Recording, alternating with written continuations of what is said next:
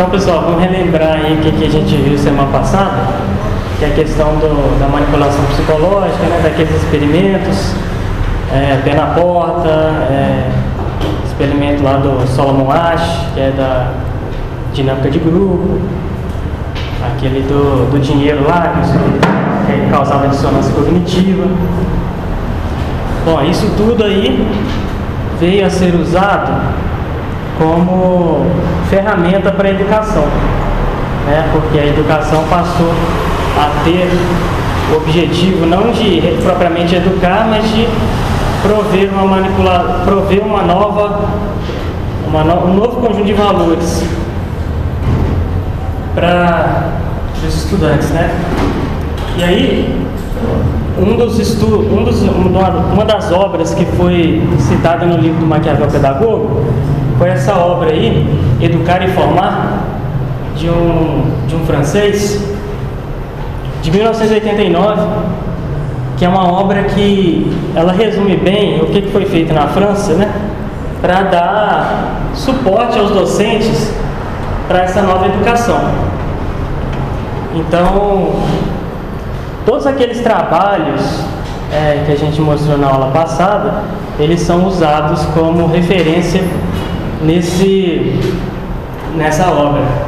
E aqui uma citação do livro, por trás desses jogos de influências, né, ou seja, desses jogos, jogos que são promovidos pela, por aqueles experimentos, né, o que se busca é a mudança das disposições dos comportamentos, a modificação das cognições do sujeito.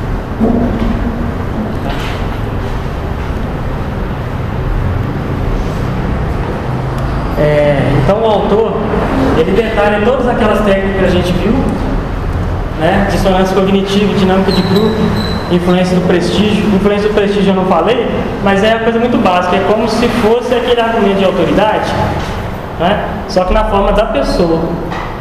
Né? Ou seja, se eu sou um doutor aqui e estou falando alguma coisa, vocês tendem a acreditar mais em mim porque teoricamente tem um prestígio, né? E assim o professor também age na sala de aula. A dramatização também, que foi até o Guilherme deu um exemplo aqui do, do teatro e tal, como isso pode fazer para, como isso age para mudar né, as, as atitudes de uma pessoa. E aí ele cita nesse, nesse livro um estudo feito em 1971, é, que ele dá basicamente a seguinte fórmula. Quanto maior o engajamento que o indivíduo tem num certo comportamento, maior será a mudança das disposições dele. Né? Disposições são valores, crenças, né? posições, né? atitudes, né? Caso o comportamento divirja das crenças anteriores. Ou seja, quanto, quanto mais engajado numa tarefa que é contra os seus princípios uma pessoa está, maior é a tendência dela mudar o comportamento, dela mudar o seu valor. Deu para entender? Por exemplo, lá na, na, se a pessoa entra numa dramatização em que ela, sei lá, por exemplo, lá do aborto, onde ela é, promove um teatro em que encena um aborto e tal, quanto mais engajada em realizar aquele papel, maior vai ser a tendência dessa pessoa de mudar de opinião com relação a essa questão.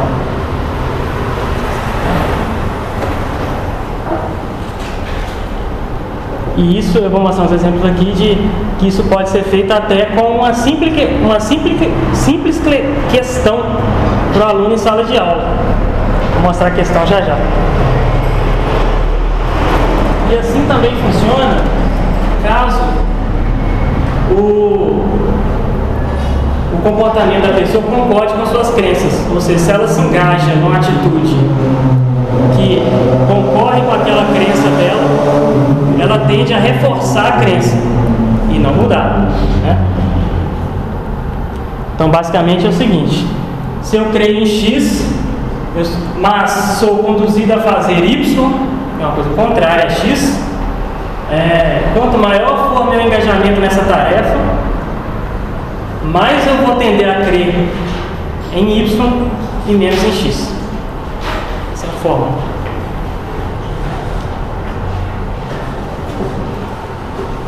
E aí, com relação ao engajamento, né, o que, que você faz para uma pessoa ficar psicologicamente presa no, no ato dela?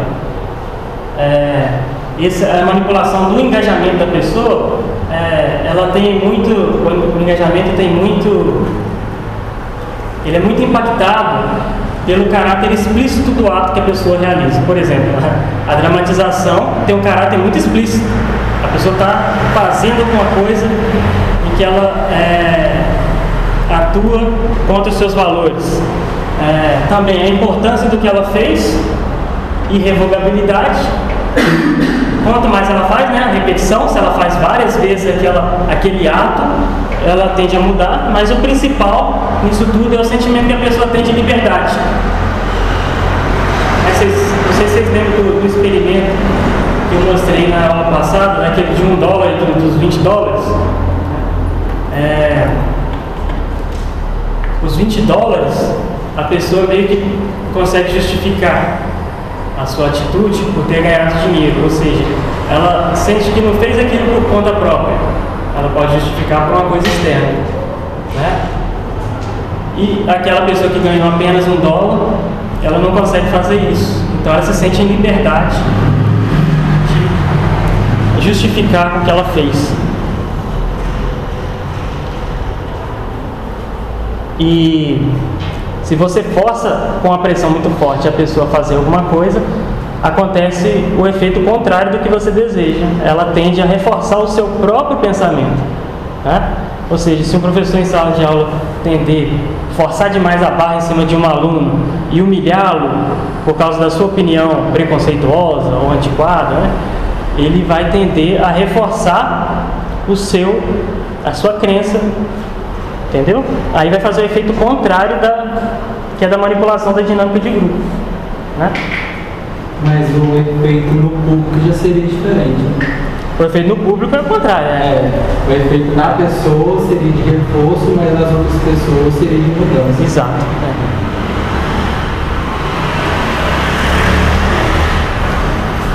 Então, a dissonância cognitiva trazida pelo engajamento numa ação leva a pessoa a justificar o ato que ela fez. Né? Isso a gente já tinha visto através de um novo ato justificador ou através de um novo valor. Pode mudar o valor dela. E aí, com a pressão forte, ela não muda de opinião. Se a pressão for fraca, ou seja, se o professor é capaz de conduzir uma pressão tal que a pessoa não se sinta sem liberdade, a pessoa tende a, a uma mudança e ela passa a, a, um novo valor que ela está praticando ali, ela passa a enxergar virtudes onde ela não via antes. Muda os seus valores e traz de volta para si o equilíbrio cognitivo dela, da percepção dela. É, lembra que eu falei que sempre que é causada uma dissonância cognitiva, a pessoa precisa de arrumar algum jeito de recobrar seu psiquismo, né, seu equilíbrio psíquico. Aí o, esse autor da obra fala que é possível que uma conduta possa comprometer de tal modo os valores que é provável que ela conduza a novas condutas e não somente a modificar os, os valores, ou seja, a bola de neve, né? Uma coisa leva a outra. Aqui vou dar um exemplo de como simples questões podem manipular muito a cabeça de uma pessoa. Eu, eu tive a ideia hoje de, de, pesquisar na internet né, qual questão que eu poderia colocar. E eu pensei, pô, eles difamam muito a igreja católica nas escolas hoje em dia, né? Isso é sabido de todos. Então peguei um assunto que é muito mal explicado na escola, mal explicado para dizer, né? Para ser muito caridoso. É, é, peguei a Inquisição, do qual, assunto do qual só se fala bobagem em sala de aula. Né? Aí busquei na internet questões sobre a Inquisição, como se eu fosse um estudante. E olha só que beleza essa questão aqui, ó. Quem foram os que mais sofreram com a Inquisição medieval? Ou seja, na própria pergunta, eu já coloquei uma premissa totalmente errada, né? Ou seja, a, a Inquisição só fez sofrer. não expliquei nada, né? Coloquei a coisa de uma forma totalmente desfocada, né? E aí a resposta certa aqui na questão é, obviamente, não sofreram os, os, os católicos, né? Não sofreram os camponeses muçulmanos e padres, nem os cavaleiros medievais, né? Quem sofreu? Judeus, mulheres consideradas praticantes de bruxaria, é, cientistas e pessoas que não seguiram a fé católica. Ou seja, né, o que, que tende a, a ficar para o aluno nisso? A Igreja Católica perseguir as pessoas sem motivo nenhum. Né? Isso tudo vem com uma premissa nessa questão aí. Né?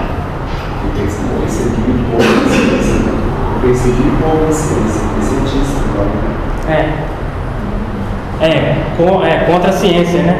Então isso tudo vem tanto. Coisa. É, tem tanta coisa aqui que dá. É real mesmo essa questão, você achou? É, eu não sei se essa questão foi dada em algum vestibular ou alguma coisa, mas eu achei ela como questão, aí se vocês pesquisarem, vocês vão achar também. E isso tudo cria um imaginário na cabeça da criança, né? E ao mesmo tempo vai gerar nela dissonância cognitiva caso ela seja católica. Isso passou comigo, deve ter passado com vocês também, né? Pô, eu sou católico e, e a, a, igreja que eu participo fez essas coisas horríveis. Pô, dissonância, né? Eu tô ali respondendo uma questão, meu professor é autoridade sobre o assunto, né? Tá falando isso, então, se eu continuar apoiando a igreja católica, eu estou errado. Eu tenho que arrumar uma saída para equilibrar meu psiquismo nesse momento. A criança é fraca, não sabe exatamente, ou a criança não, a adolescente também às vezes não, sabe direito a história, e ela tem que começar a achar que a igreja estava errada, que, enfim, né? Que isso aqui, que essa palhaçada aqui é verdade, né? Uma outra questão parecida, é, além dos objetivos religiosos, a, a Inquisição teve também finalidade econômica, ou seja, a coisa de.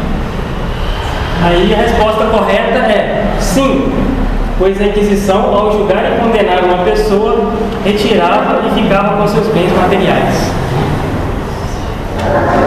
Eu não sei nem se isso realmente pudesse, pode ter acontecido em algum caso, às vezes até em algum caso aconteceu alguma coisa desse tipo, mas aqui também é a mesma coisa.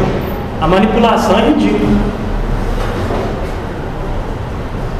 É, é, as técnicas de manipulação podem ser aplicadas para o bem de uma forma moral ou não? Eu, eu pensei nisso. Eu creio que, eu creio que não. Essa é uma pergunta difícil, né? É, eu pensei nisso quando, por exemplo, a gente marca uma marcha. Geralmente, depois da marcha, muitas pessoas confirmam isso, né? Confirmam de fato sua, seu apostolado, por exemplo. Vamos fazer uma marcha, uma marcha para vida. Então, engajamento, engajamento público, por exemplo.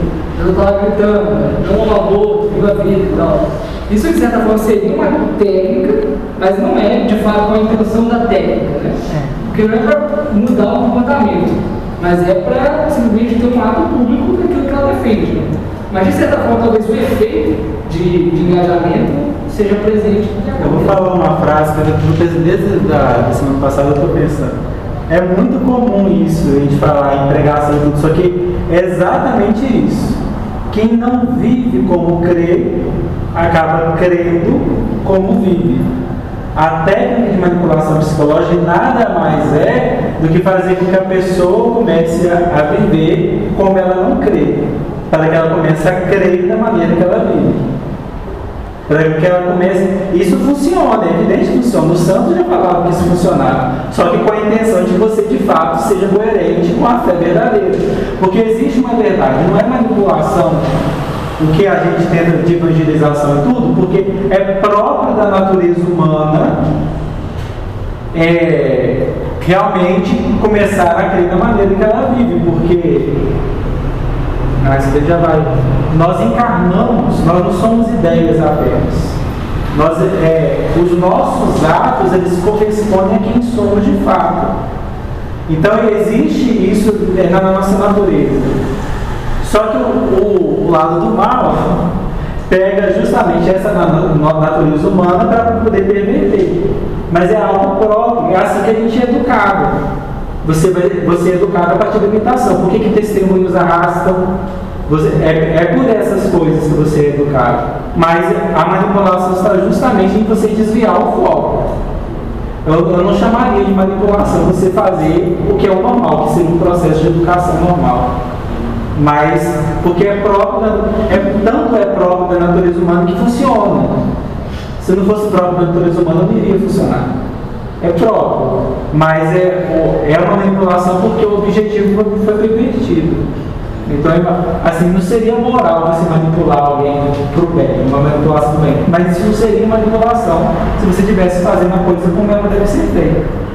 Um pai não está manipulando o filho ao dar um exemplo para ele, mas isso funcionaria se ele estivesse dando mau exemplo para o mal. Entendeu? Não sei, pelo menos é o meu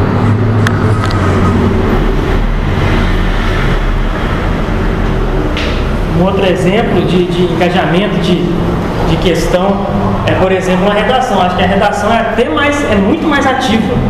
Né? Tema de redação. Né? Eu coloco a pergunta, é mais fácil você falar a favor ou contra nesse tema aqui? Segundo o Conselho da, da ONU, 47 mil mulheres morrem ao, ao, ano no mundo em função de abortos realizados, outras 5 milhões e tal e tal, as mulheres estão sofrendo, barará, muitos estão morrendo, né? Aí eles colocam isso aqui, isso aqui é o tema da sua redação. É mais fácil você falar a favor do que eles estão falando aqui ou contra? A favor, né? A contra é muito difícil. Como é que você arruma argumentos para dizer uma redação? Então, todo mundo vai entender a fazer, usar esses argumentos que estão aqui e colocá-los na redação. Mas no momento que você está fazendo essa redação, você está produzindo um ato de engajamento numa ação contrária à sua própria crença. E aí você vai passar a acreditar naquilo que você está escrevendo.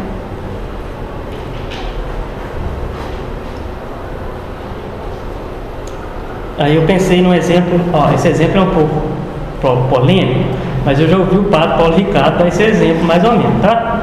Então vou dar esse exemplo aqui, que é um exemplo de dinâmica de grupo. Estou dando exemplo que teve alguém que perguntou semana passada e eu percebi que estava carente de exemplo. É, uma dinâmica de grupo, alguém, o, o facilitador, faz a, a, sua pergunta, né? O que é Santa Missa? Um participante diz que é a renovação do Santo Sacrifício Calvário. Aí vem o facilitador, mas que opinião antiga, ah, mas que coisa retrógrada. É, a missa é uma festa da comunidade e tal. Não, não que não tenha essa, essa, essa, essa parte, né? Mas, ou seja, está batendo em quem, fala, quem deu a resposta certa, mas que não é conveniente para o professor, né, o facilitador. Então, através da pressão do grupo, esse sujeito pode se sentir acuado e mudar de opinião. Né? E aí ainda pode provocar uma encenação, por exemplo, né, de uma missa diferente, alegre, né, que não seja aquela chatice, por aí vai. E aí o sujeito também se engaja no outro ato de mudança de opinião. É, aqui uma outra obra que é citada no livro, que é desse Davis, 1964, ele cita aquela, aquela obra do, do aquele estudo realizado pelo Sheriff, que é da sala escura, do ponto de luz, que o pessoal começa a ver coisa que não está vendo, que, que não está acontecendo. E aí esse Davis ele fala o seguinte, essas, essas, essas coisas observadas, essa manipulação de grupo, ela funciona na sociedade em geral. Ou seja, está falando o seguinte, nós podemos aplicar isso aí no mundo inteiro, para todas as áreas, inclusive na educação. E aí o prefácio dessa obra é, é dada pela Unesco, né? Isso aí foi, foi uma publicação da Unesco na época. E a Unesco afirma o seguinte, eu vou, né, nessas, nessa aula de hoje, vou colocar bastante, bastantes exemplos, pra, porque é mais fácil você ler o que, o que eles estão dizendo do que eu ficar tentando explicar. A Unesco, que persevera em, na sua ação em favor dos direitos do homem e que ainda participa com trabalhos científicos na luta contra o preconceito e discriminação, década de 60, isso está nem hoje não. Hoje não estaria homem. É, estaria homem. Esse é o preconceito. Exatamente. Já Tempos considera a importância que tem o estudo da modificação das atitudes para as atividades educativas, que visem combater todas as formas de discriminação. Nessa época era muito esse, estava começando esse papo de discriminação e preconceito. Né? O Davis é um membro do Departamento de Psicologia da Universidade de Illinois, onde ele exerce as funções de professor e de pesquisador.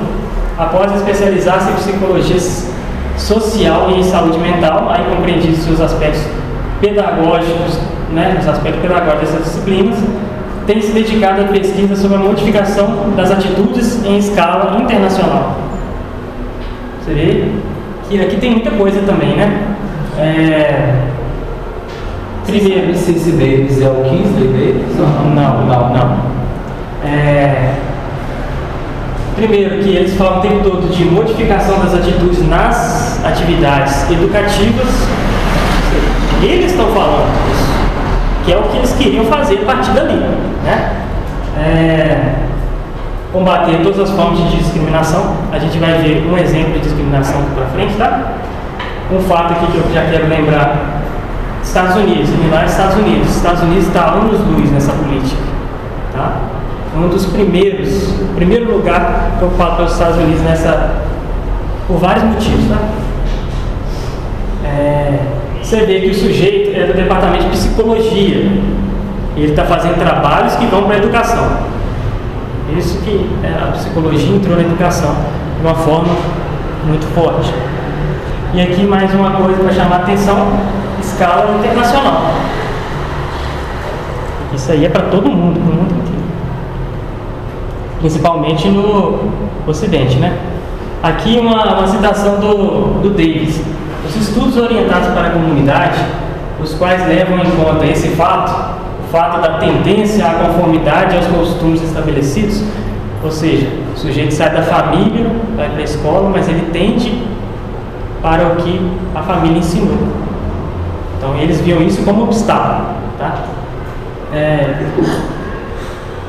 Então os estudos visam a reconversão, em certo sentido, de comunidades inteiras, nas quais é necessária a modificação das normas e das práticas estabelecidas, a fim de aperfeiçoar as atitudes intergrupos e de colocar todos os grupos em pé de igualdade. Olha só de coisa que tem nesse. Vocês estão. Para tanto faz necessário apelar ao auxílio de políticos, de líderes comunitários, emissores de rádio, imprensa local e de outros formadores de opinião, a fim de provocar as mudanças na comunidade inteira. Você vai entender que eles estão querendo mudar tudo, mudar toda a organização da sociedade ocidental. Através de políticos, né? Tudo, né? Aí vem os professores também como uma parte, né? E a escola. E uma parte que ele fala a questão de recrutar as famílias, ou seja, colocar, engajar as famílias nos projetos educacionais novos, porque se eles não forem engajados, vai ter uma briga. Hoje em dia nem tem muita, muita oposição, porque os pais de hoje já foram formados na nova educação. Então eles já consideram, né? a sociedade já mudou.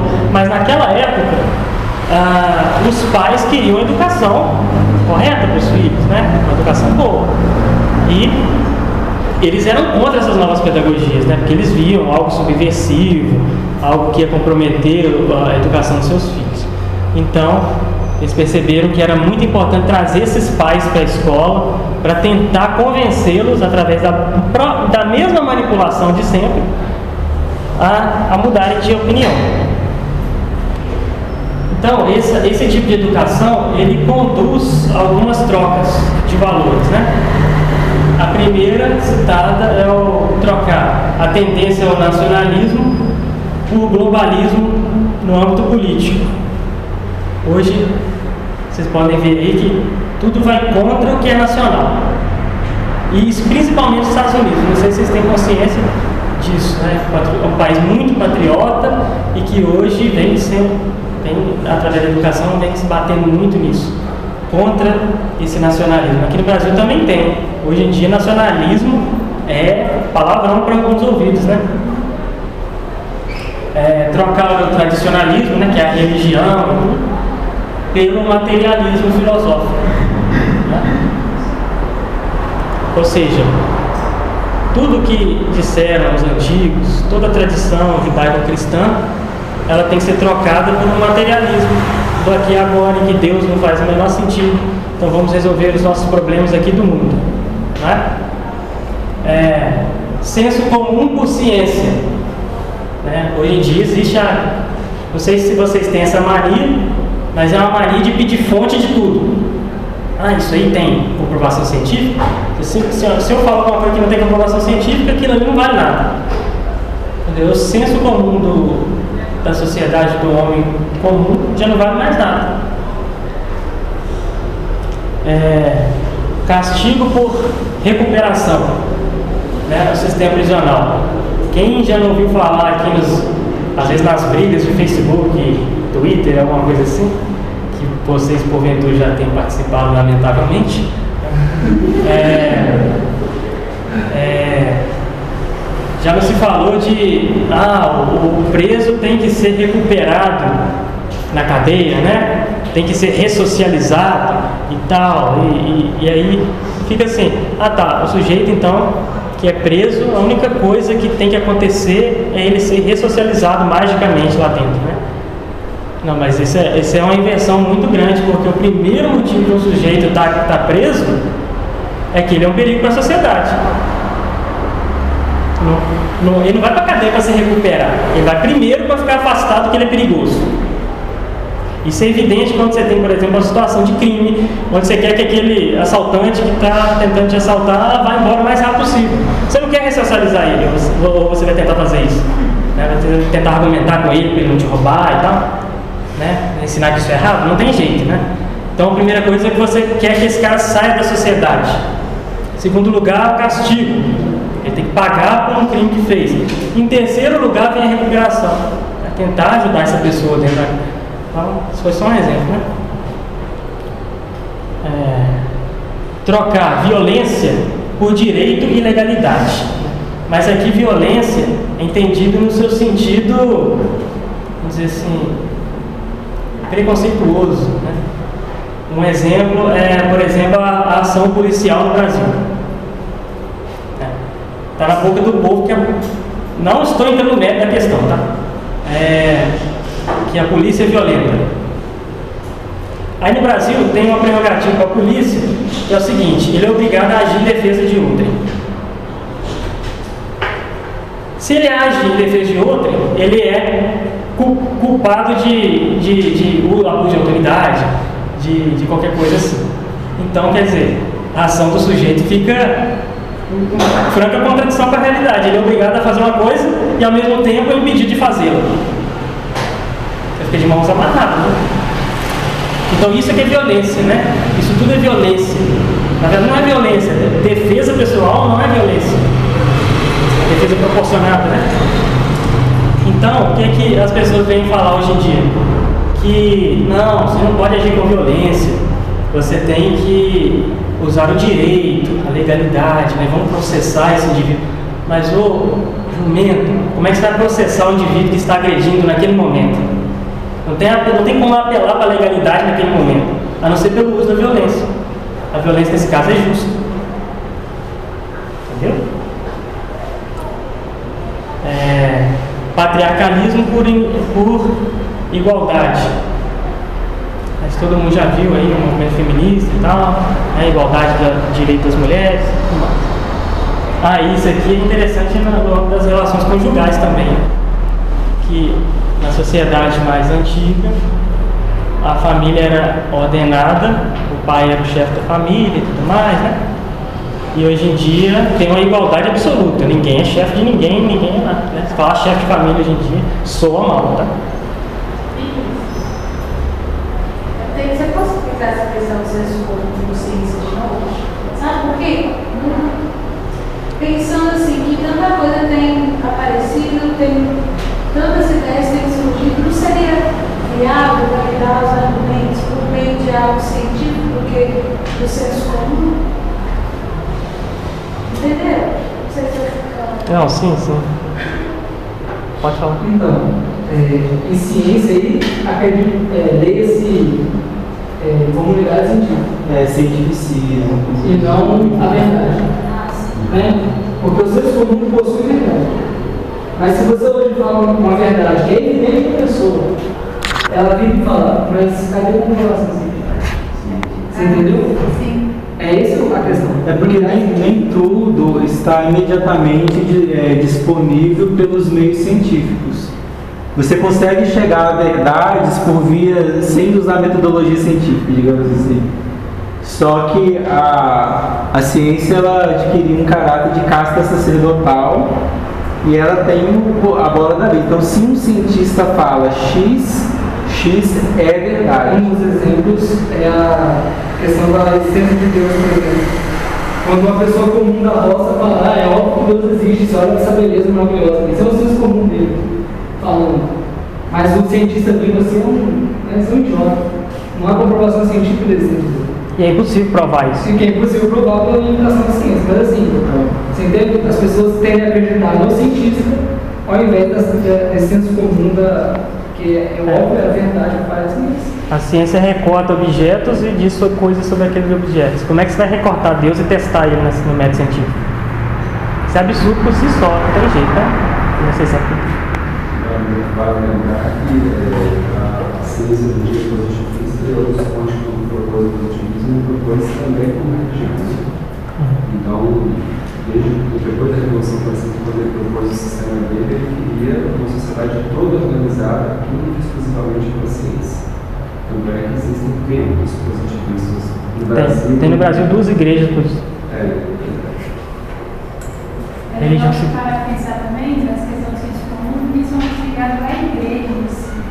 Porque o- nessa pesquisa que eu tenho trabalhado, no TCC que o senso comum, quando é ligado, sei lá, a qualquer outra coisa que não envolva a igreja em si, ele é considerado, a- o povo tem- tende a considerar, entendeu? Tipo, sei lá, um movimento do povo mais do interior até mesmo mas que, que não necessariamente está ligado à religião, mas é, sei lá, ah, minha avó fazia isso e isso dá certo e você vai ver, porque a avó também fazia, entendeu?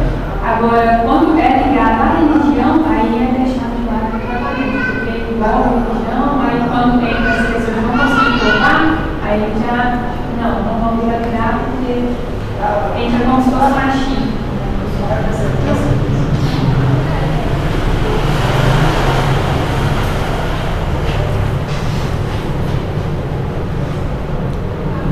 Como alcançar essa mudança, né?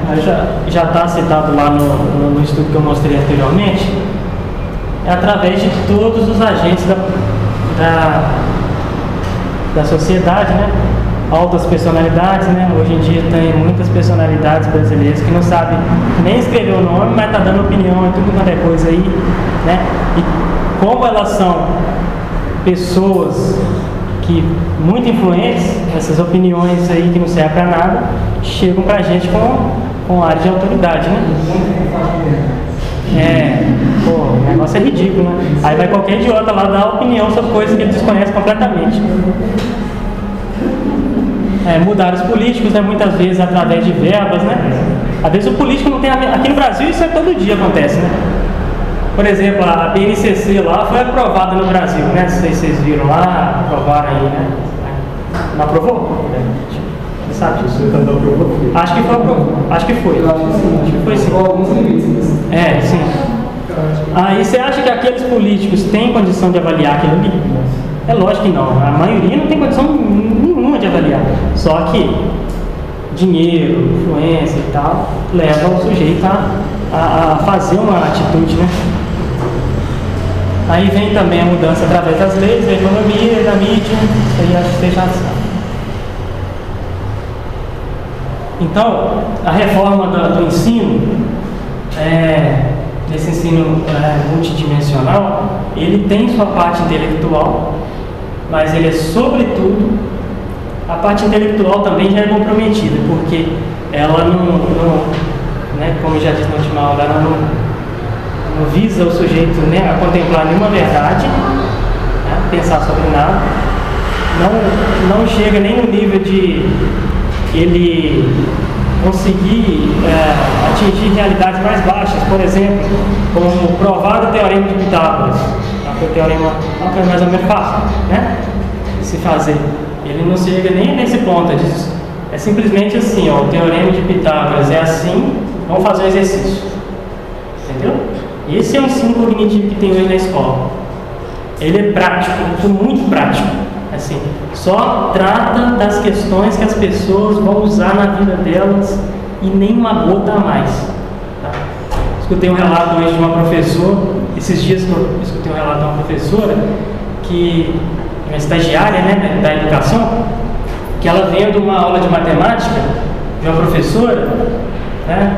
Qual que era, como que era a aula de, de matemática da professora? Ela chegava assim, por exemplo, com, o teorema de Pitágoras, ela mal, mal explicava o que, que era e direto, vamos fazer exercício sobre o teorema de Pitágoras. A fórmula é essa, o lado é esse, o lado, vamos fazer a conta aqui. Assim que faz, tá vendo, gente? Na minha época, eu não sei nas, nas de vocês, primeiro a, pessoa, a professora pelo menos fazia uma prova daquilo. Mostrava no quadro por que, que aquilo ali é assim, para você poder entender por que, que aquilo ali é assim. Não só fazer pegar, né? É, ela ensinava como é que era feita a enxada, depois ensinava você a capinar, né? Basicamente isso. Agora não, é só capinar mesmo e. Na graduação, a gente tem um episódio que eu lembrei que é era questão de operação unitária, aí tinha todo um desenvolvimento, existia todo um porquê da equação ser daquela maneira. Exato. Aí a professora disse assim, gente, se alguém quiser, até posso tentar provar isso, mas não tem necessidade nenhuma, a fórmula é essa aqui, então é assim que funciona. E é, né, quem faz, acho que todo mundo engenharia passa por isso. Porque a pessoa não tem interesse de ver, mas por que que é assim? Eu acho tão legal as provações, eu gostava de cálculo 2, onde eu vi a professora provando que a soma de infinitas coisas dava uma coisa para gente que legal. E o pessoal realmente queria saber. Então, é só para prática, é, é para formar só a pessoa no trabalhinho lá técnico. técnico tá? Bons cidadãos trabalhadores. Ninguém, tá, ninguém precisa pensar muito não. É mas eu tenho um exemplo para disso aí. Eu, eu trabalho com meio energético. Eu explico é, as leis da termodinâmica o ano inteiro. Mas não propriamente as leis, mas eu ensino os estudantes das áreas biológicas a entenderem o energético, entender, não só calcular o data O tempo mínimo que eu uso é para fazer o cálculo, né? E aí, com muita frequência, eu encontro na sala de aula estudante reclamando assim: mas por que gastar tantas semanas? A gente precisa saber fazer um cálculo pronto. E, e aí eu vejo que existe uma pressão dos próprios estudantes, porque eles precisam aprender uma série de técnicas novas de última geração na área de biologia assim, né? A gente é atropelado por uma série de revoluções tecnológicas. Então, essa coisa das bases a gente fica fica comprometido, né? Então, é isso aqui.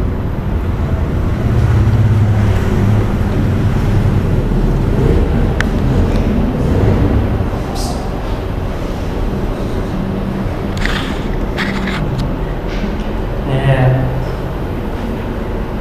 Então, sobretudo, o ensino, além dessa parte estar ruim, né, ainda ela é posta em segundo plano com relação ao ensino ético, que é a mudança de valores, atitudes, comportamentos, o ensino cultural, né, multicultural para construir uma nova cultura, eu já falei disso, né? Hoje, hoje a moda é o multiculturalismo, todas as culturas são iguais e tal, tudo tem o mesmo valor, o funk é a mesma coisa que Mozart, né? Essas coisas aí, é, tudo tem que ser respeitado, né?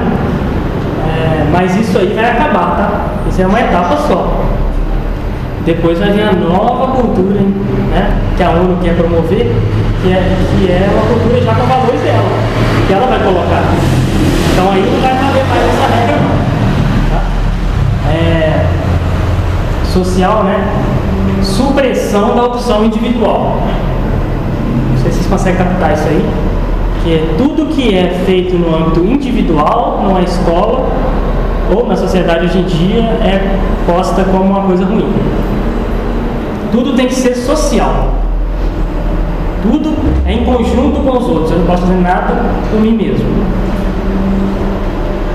É, político, né? Onde tudo é resolvido politicamente, através de política.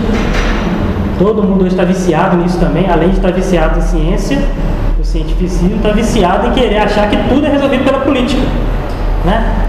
Ah, enquanto nós não elegemos bons políticos, meu filho, você não vai eleger bons políticos. Na sociedade não tem boa gente, como é que vai eleger bons políticos? Entendeu? Então precisa mudar a sociedade. Os políticos nunca vai, não vai cair do céu bons políticos para a gente poder eleger. É, e também a, a, parte espiritual da nova religião, né? Isso que eu coloquei aqui, ciência entre aspas e política.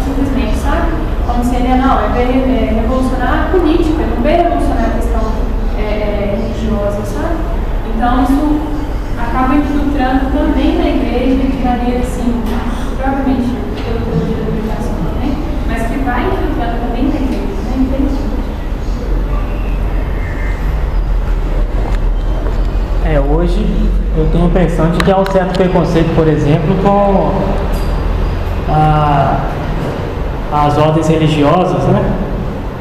Essas que, contemplativas, que, ah, o que, que esse povo fica aí? Não serve para nada isso. Para que você vai ficar aí rezando sozinho? Não serve para nada. Né? Você devia estar aqui fora, agindo no mundo, agente social e tal. Né? E olha, é muita gente dentro da igreja que pensa assim. Tem uma entrevista que assisti com o Papa Bento, quando ele ainda não era Papa, ele era cardeal, eu achei muito interessante.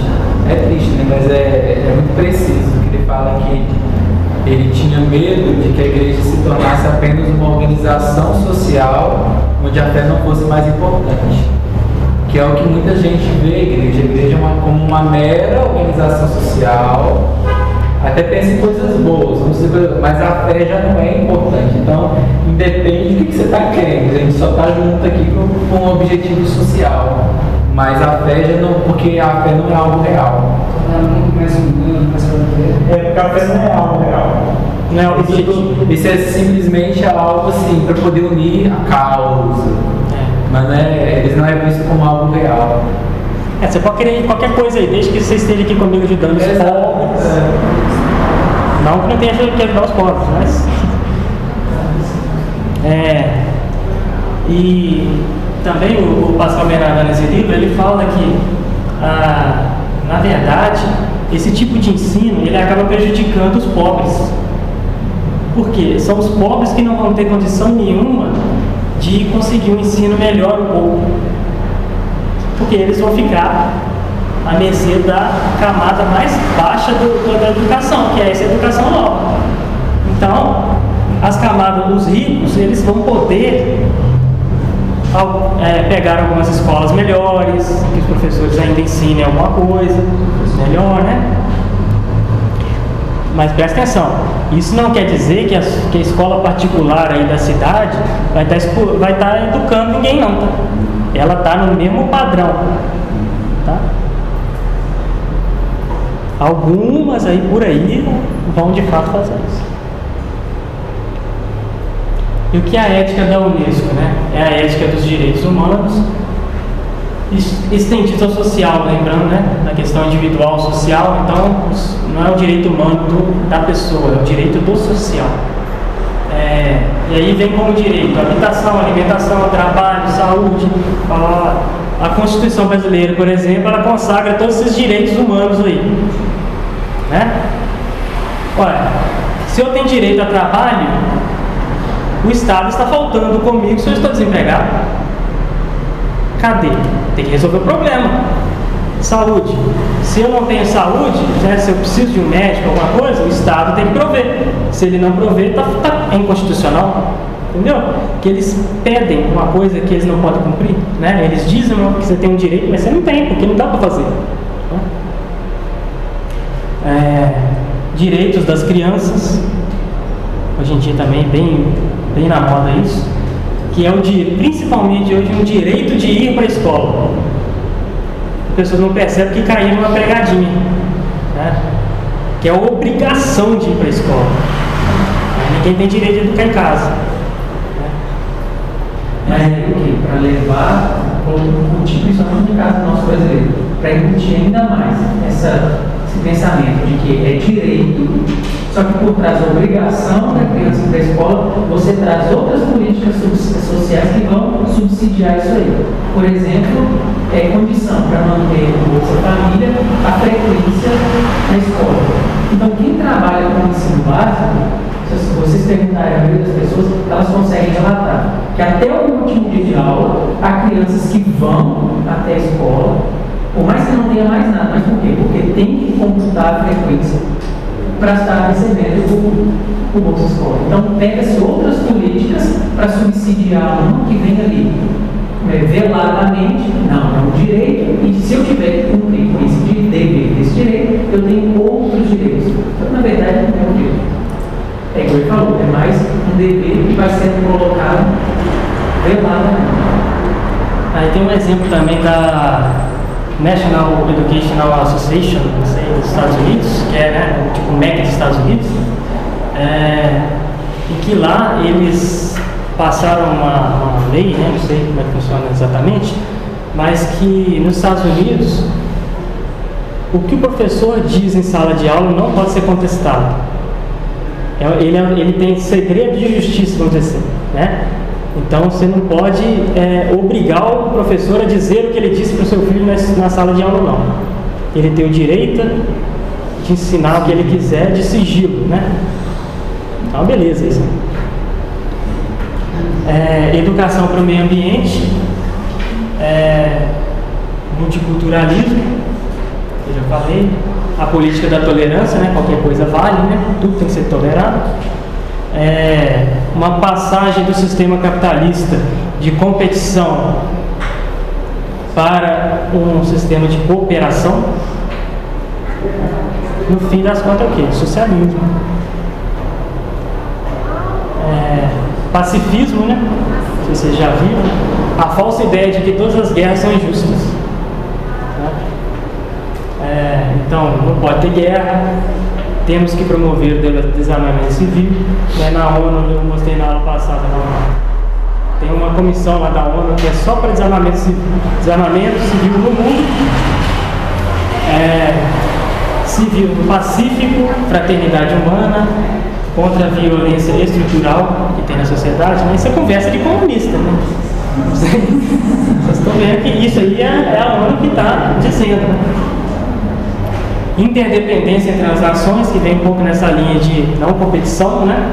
Nós não podemos brigar com ninguém, porque nós todos dependemos uns dos outros e tal, essas coisas. É, vem também a questão dos direitos reprodutivos, que é uma. Como é que se chama isso? Um eufemismo para dizer assassinato. A, assassinato de bebês. É, até aborto é eufemismo, né? Porque aborto é uma coisa que acontece naturalmente.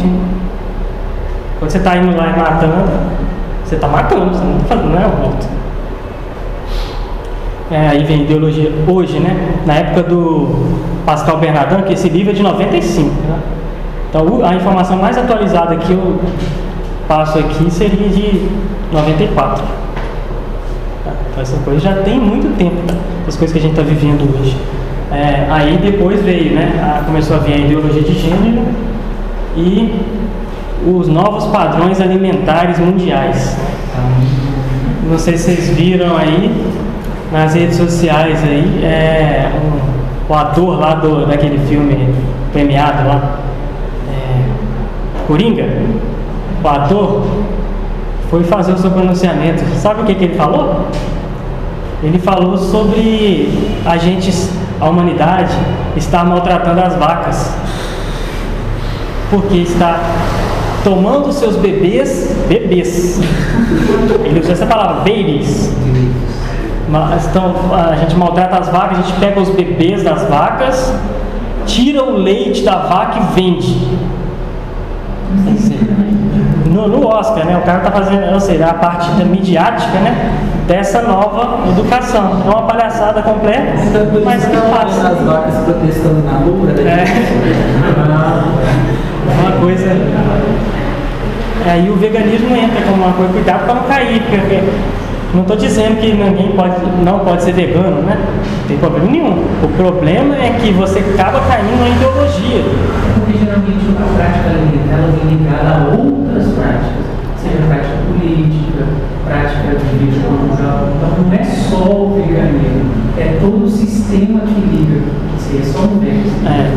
Aí, por exemplo, como a não tem hierarquia, né, entre vida, então a vida do ser humano não vale mais que a vida da vaca. Então por que você está maltratando a vaca? Se eles têm a mesma dignidade? É uma coisa, coisa, pelo amor de Deus, né? A minha história do mingau, Mingau? sabe? Não, eu tava no RU, contar minha história do mingau. Eu tava no RU comendo meu mingauzinho, comendo café da manhã. Na época eu não sabia que eu era intolerante à lactose. Aí eu tava lá todo feliz. Aí uma colega de um colega, ou seja, de mim era nada. Eu estava lá comendo, ela olhando pra mim com um olhar recriminador. Assim, acho isso uma crueldade. Aí eu, eu não tinha entendido na hora. O quê? Eu sou uma pessoa com ego, eu sabia. Ficar tomando leite. Aí eu, ai meu Deus, deixa eu tentar explicar. Não, mas assim, porque na natureza, eu tenho, sério, eu tentei explicar. Na natureza, esqueci, né, os animais. Né, eu falei assim, os animais são como outros animais.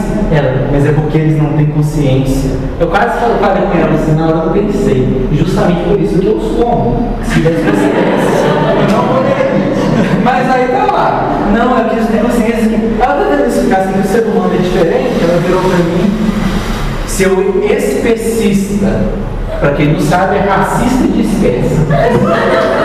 Porque eu, não, porque eu acho que ela valia mais do que uma cachorra, ela estava incomodadíssima, porque ela queria valer tanto quanto. Entendeu? Aí eu era especista. Na hora eu perguntei se ela tomava banho, porque é uma tremenda sacanagem matar as pobres das bactérias. Que também são seres vivos. Mas na hora eu não tive. Eu fiquei tão chocado de ser chamado ali. Não era nem 8 horas da manhã. Chamado esse exercício eu tive que digerir junto com o mingau aquele julgamento. Mas é um, é um fato verídico. Se tirar, se tirar os bebês das vacas delas é uma crueldade. Né? Se tirar os filhos dos pais, Não. né? Matá-los. É uma coisa satânica, né? qualquer um vê isso. É, Qualquer um que está em sã consciência. Mas aí, se vocês virem alguém dizer aí que a gente é descendente do macaco, né? Não, não somos descendentes do macaco. Eles, isso é um problema pessoal seu, familiar. Aí eu não tenho nada a ver com isso não. Se você é uma macaquinha ou um macaquinho, o problema é seu.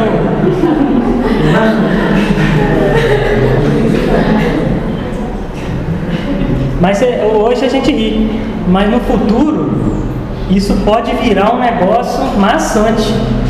Porque hoje em dia a gente já não pode dizer certas coisas em público. Antigamente, algumas das coisas que hoje a gente não pode dizer em público, por exemplo, se você disser que homossexualismo é pecado, né? se disser só isso, né? Isso aí já é crime quase, né? Se dizer isso. E antigamente se ria disso, igual a gente está rindo aqui. Daqui para frente pode ser a situação vir a se agravar. Né? Ah, eu- nós estivemos num encontro em Petrópolis, da comunidade dos meninos, e a palestrante ela estava explicando para a gente que a questão de ideologia de gênero é o que está quente agora, mas a tendência daqui a um tempo é a gente começar o transespecismo, que é você. Por que, que eu não posso ser um cachorro se eu quiser? Já existe, mas isso vai vir com mais força. A ideologia de gênero é só para poder ir amaciando, e a gente vai chegar no transespecismo. Vezes não é considerado uma modalidade de gênero. É, pois é. Então existe a, Fundação Flórida lá, com seus escritórios lá, já estão preparando, tá?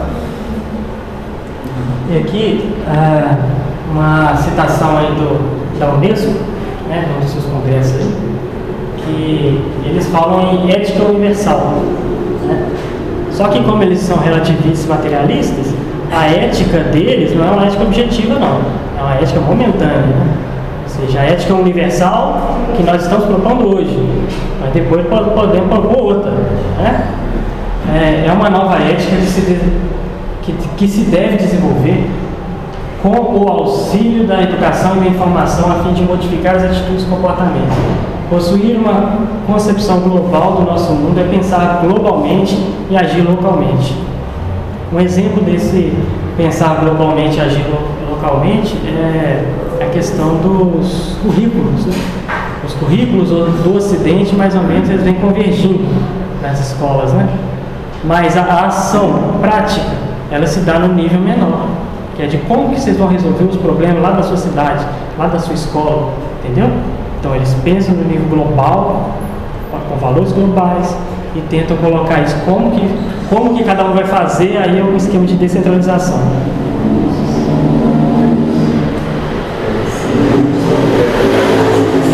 Da, da ética, ela se. Você, você pode voltar no slide, por favor? Quando você falou dessa questão de que, a, de que a ética ela vai mudando ao longo do tempo, não é isso? E aí eu acho interessante é, distinguir a, a, a ética baseada no consenso daquela história do senso comum, né? Porque é, essa coisa da, da, ética, ela mudar ao longo do tempo, é, é, é exatamente o relativismo, que é baseado na, no utilitarismo, ou seja, é o consenso que define o que é ético agora, que no futuro vai ser outra, outra ética, porque vai ter um outro grupo definindo o consenso, né? E que é bem diferente daquela discussão sobre senso comum que a gente fez antes.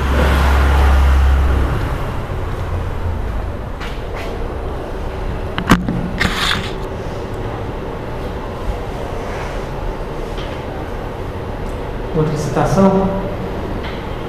Estou colocando essas citações para vocês verem que eles realmente estão falando essas coisas. É, toda adoção de valores morais e de crenças deve ser realizada cientificamente. Olha que palhaçada. Devemos colocar e resolver todos os problemas a partir de pesquisa científica, particularmente a questão da escolha e da adoção das ideias e das crenças deve ser considerada de maneira científica com atitudes científicas. Isso até é de impressionar que alguém dá assim, tão alto, né? Cargo ia falar umas coisas assim, né? tão bobas, né? A descentralização mais engajamento dos pais, né? Quarta conferência do ministro da Educação da Unesco. Uma educação que privilegie o aspecto afetivo e que forneça conhecimentos de certos dados e noções elementares, como tinha falado, né? Questão de saber o mínimo possível. No, no Brasil tem um nome bonito para isso. Está lá na BNCC, nas primeiras páginas tem um nome bonito para isso. Eu não me lembro agora qual que é o nome. Mas na verdade é aprender o mínimo, não, não, não. Não ir além daquilo mais básico que você possa usar. O ensino não ser conteudista, será que é isso? Oi? O ensino não ser conteudista? Isso, é. O próprio termo conteudista é um termo preconceituoso, pejorativo, para designar a educação antiga. A educação cognitiva. É, porque eles falam, ah, vocês ficam decorando um monte de coisa, não sei o que. É só, na verdade isso é só preconceito, né? Não tem nada a ver com o que é feito. É, por, suas ve por sua vez, as diversas formas de educação extraescolar, particularmente os programas educa educativos difundidos pela mídia, poderiam contribuir para a neutralização familiar dos preconceitos. Tá vendo? Eles querem acabar com a transmissão de preconceitos que os pais fazem em casa. Como que eles vão fazer isso? Tentando engajar os pais dentro da escola, para que eles também sejam educados no mesmo processo. Isso antigamente, como eu disse hoje em dia, acho que não há muita necessidade de engajar pais, não. porque os pais já estão desinteressados, já estão com as novas ideias. Então,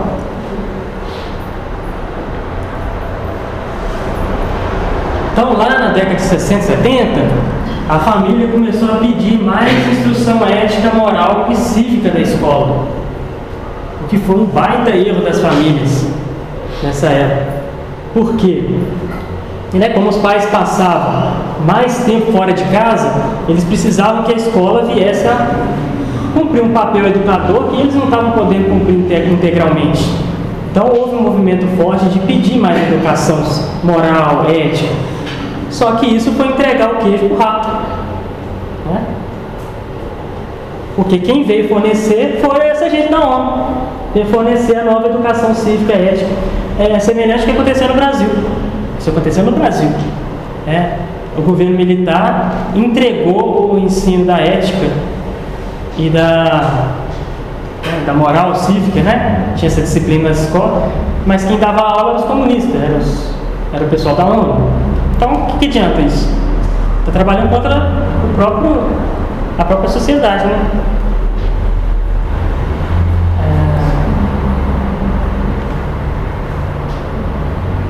Então, na época, né, a família tinha, era um obstáculo né, muito grande. É, se essa educação fosse explícita, os pais rejeitariam, né? Então, eles, desde então, começaram a diminuir a influência da família e engajar a família nas novas ideias. Mais uma citação, se ficar chato, a gente para. Tá? Para, é, esse aqui é da Unesco também, eu disse, coloquei de onde? Para seguir rumo a uma tomada de consciência pessoal e uma escolha de valores universalmente válidos, entre aspas, universalmente válidos deles, é o que eles querem que seja válido, né? É necessária uma educação formal que explicite esses valores, os valores da Unesco, né? Essa explicitação pode e deve ser feita na escola. O espírito crítico né, das crianças tendo por objeto os valores morais e a reflexão ética, são, portanto, os objetivos da educação formal nas instituições escolares, a fim de que cada criança, cada jovem possa livremente, sem aquela pressão muito forte, né, formar uma consciência ética a qual permita discernir o justo do injusto e desenvolver atitudes e comportamentos fundados sobre o respeito ao outro, sobre a compreensão do bem comum à humanidade direitos humanos e a paz. Até parece bonito. É, eu já falei isso aí. Principalmente a questão do etnocentrismo da, da Europa, né? É, hoje é, é, muito batido isso na questão da educação europeia, que é contra o eurocentrismo, contra o imperialismo, né? Então eles têm vergonha dos próprios valores deles, acabam que né, os valores cristãos na Europa já são já viraram pó. É, o caso da Suécia, né, já citei na aula passada um detalhe sobre a Suécia, é o país mais progressista da, da Europa.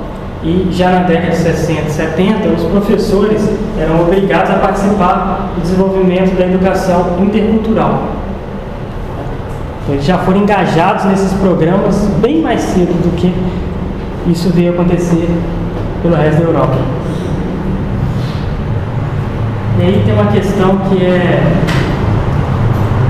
Ele cita, né, o Pascal Bernardin cita o George Orwell, né, no livro 1984, que ele faz uma paródia né, de uma utopia comunista, né?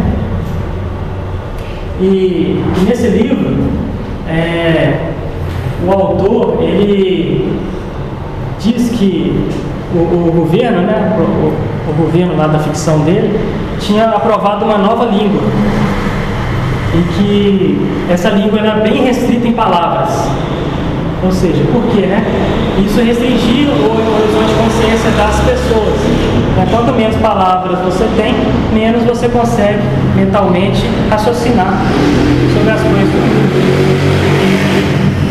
Que é equivalente a dizer que você não sabe dar nome às coisas, você não sabe, né? E, mas olha só, isso era só uma ficção. Mas olha só o que a Unesco veio a falar. Uma das questões que devem ser examinadas é a do desenvolvimento para a sociedade global de uma língua internacional que reforce e promova a cultura internacional. a Unesco deveria realizar um estudo específico sobre o assunto. É, então saiu da ficção, né? Já estão com esse projeto. É, a,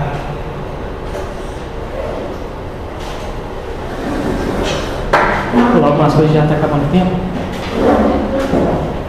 Então, essa decadência moral, ela é projeto deliberado. Passa do lado de lá.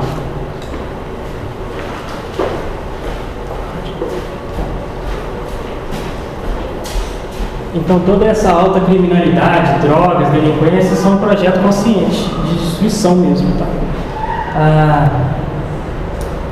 forma seria o seguinte, né? Você impede a transmissão dos valores tradicionais, principalmente através dos pais. É, você obtém um caos ético e social, como já está se obtendo cada dia mais, né? E aparece o Salvador, que é quem? A ONU, a Unesco, que vem propor um retorno a uma educação ética, sua nova educação. Então, isso é nada mais é que o processo hegeliano. Tem uma. Você tem uma eu coloquei aqui.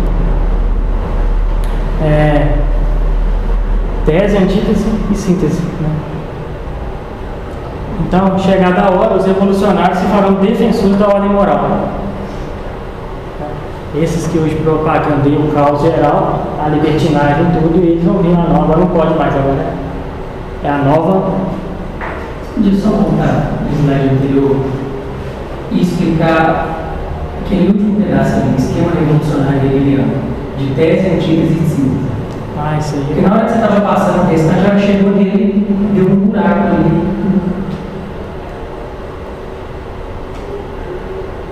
Provão. É, na verdade, a parte ruim que eu, que eu aprendi, que é a parte ruim do, da, do sistema de livro, é, a, o elogio a, ao trabalho do negativo, né?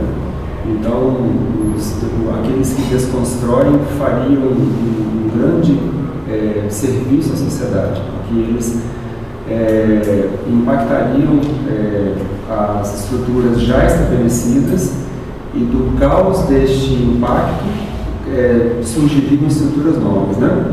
Então, a herança que Hegel dá é, para esse tipo de coisa é exatamente o que eles estão fazendo, é essa, é essa pressão contra os, os valores personais.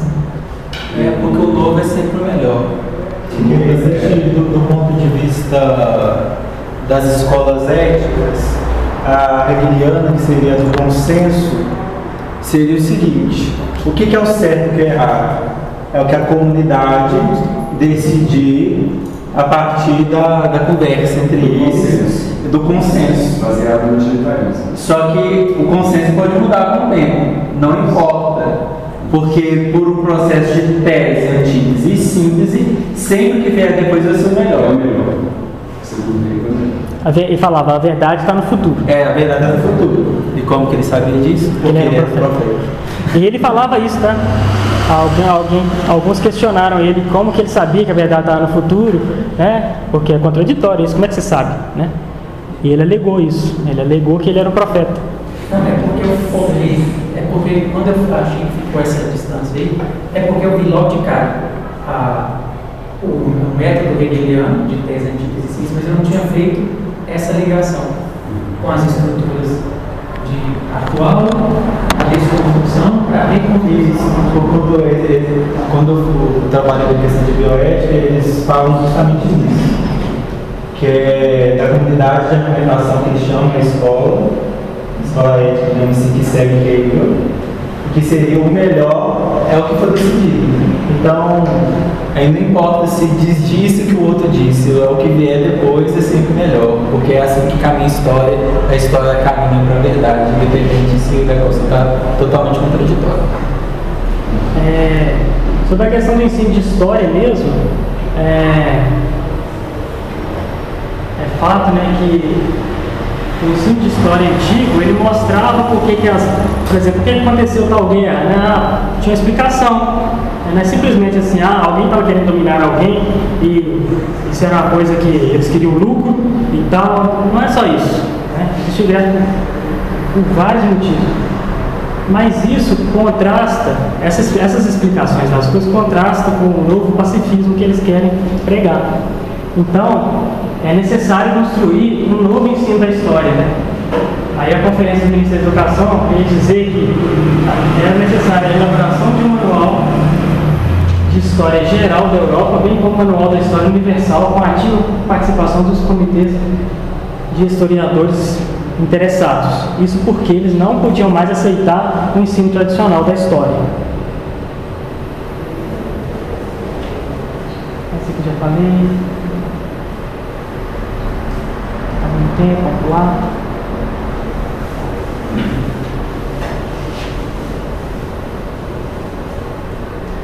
É, sobre o esquema de descentralização, né, que é aquilo que eu falei, que eles estão unidos nos valores, mas as ações têm que ser descentralizadas. Né? Cada um, cada país, cada estado, cada município, cada escola vai resolver o problema do seu local, de como que ele vai implementar essas políticas novas. Né? E uma das orientações que é dada, que é dada aos diretores, né, no início do processo foi dada aos diretores, é que eles já estão convencidos das novas práticas na educação, tinham que integrar os professores nessa nova educação. Né? E muitos deles não iam querer. Né? Então, o que, que, era o que, que eles diziam para o diretor fazer? Né? Primeiro, primeiro são estratégias educativas, né? o 3 ali, é, que é manipular, né? manipular a situação. Né? Não. Primeiro, na verdade, explicações racionais, né? para explicar para ele que aquilo ali é melhor, que é a educação antiga e tal. Se ele não, não se convencesse, então ele entrava nas estratégias reeducativas do processo, ele entrava na, na bolha de manipulação, né? E se mesmo isso não funcionasse, então entrava as estratégias coercitivas, que é o quê? Olha, se você não implementar, você está demitido ou você não vai ganhar o bônus que os outros professores que entraram ganhar, vão ganhar, né? Então, assim, é uma forma de pressionar o, os professores. É, com relação à avaliação, avaliações internacionais, né? Essas avaliações que querem hoje medir atitudes das pessoas para ver se elas se conformam com os valores da ONU ou não. E os Estados Unidos, na década de 90, estavam bem adiantados com relação a isso né, já faziam testes psicológicos para perfis psicológicos dos alunos, né, identificação que tinha o objetivo né, de identificar disposições de origem familiar e impacto contrário dos professores. Se no início do ano você vê como que está aquele aluno sobre aqueles valores, né, determinados valores, no fim você mede se conseguiu evoluir ou não. Né? Evoluir para o mal, né? Pelos valores que eles pregam já era feito nos Estados Unidos na década de 90 em 90% aí do, das escolas. Por isso que os Estados Unidos é modelo nesse, esse esquema aí.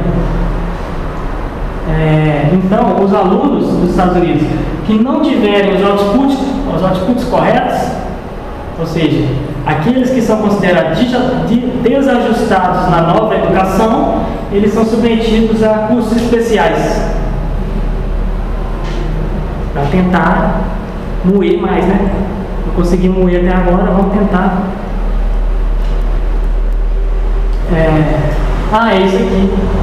Competência mínima. Acho que esse é o termo que tem na BNCC. É... Então, como ficou muito. A educação americana começou a declinar com essa nova educação, é, o governo parou de fornecer dados sobre essas coisas. E outra coisa é que o povo não sabia que isso estava sendo feito nas escolas. Tá? Isso foi descoberto. O governo estava fazendo, promovendo isso tudo e ninguém sabia. Né? Isso não era informado aos pais que estava acontecendo. E isso tudo é colocado numa base de dados internacional para a ONU conseguir medir o progresso da educação. Então, se você vê um país muito adiantado nos testes internacionais da Unesco, você não sabe se você pensa que é bom ou não. Porque se for muito bom, quer dizer que esse processo de novos valores está muito adiantado naquele país.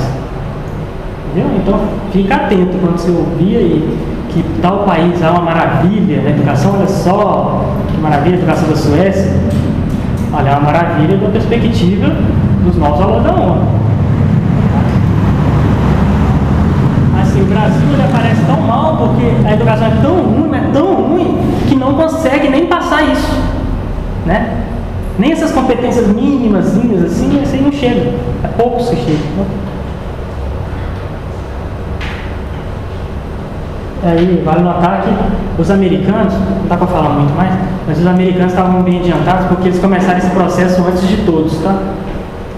É, a influência da Alemanha, os estudantes americanos tiveram muito contato com a Alemanha no século XIX e depois tiveram muito contato com os, comunistas da Rússia, né? Então, e, já no início do, do século XX, antes da Guerra Fria, não tinha esse preconceito, né, essa luta entre Estados Unidos e União Soviética, então o trânsito era livre e tal. Essa história é muito longa para se contar, né?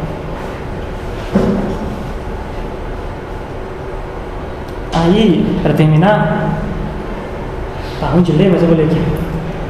Ah, alguém, né, um, um burocrata lá da ONU falando o seguinte: a situação presente da educação não inspira qualquer otimismo. Em certos países desenvolvidos, a delinquência juvenil aumenta, as drogas, o roubo, o homicídio, a promiscuidade espalham-se entre a juventude. Se, uma vez, uma vez chegados à idade adulta, esses jovens venham a ter em suas mãos o nosso futuro, nosso destino será uma catástrofe. Mas aí, eu não botei aqui, mas eles falam também que dessa massa toda de, de pessoas mal educadas, né, que não, que não receberam educação, eles vão, eles pretendem pegar alguns talentos e levar para as escolas melhores deles, para formar a nova elite que vai controlar o povão que fica com a educação ruim. Acho que acabou minha parte aqui.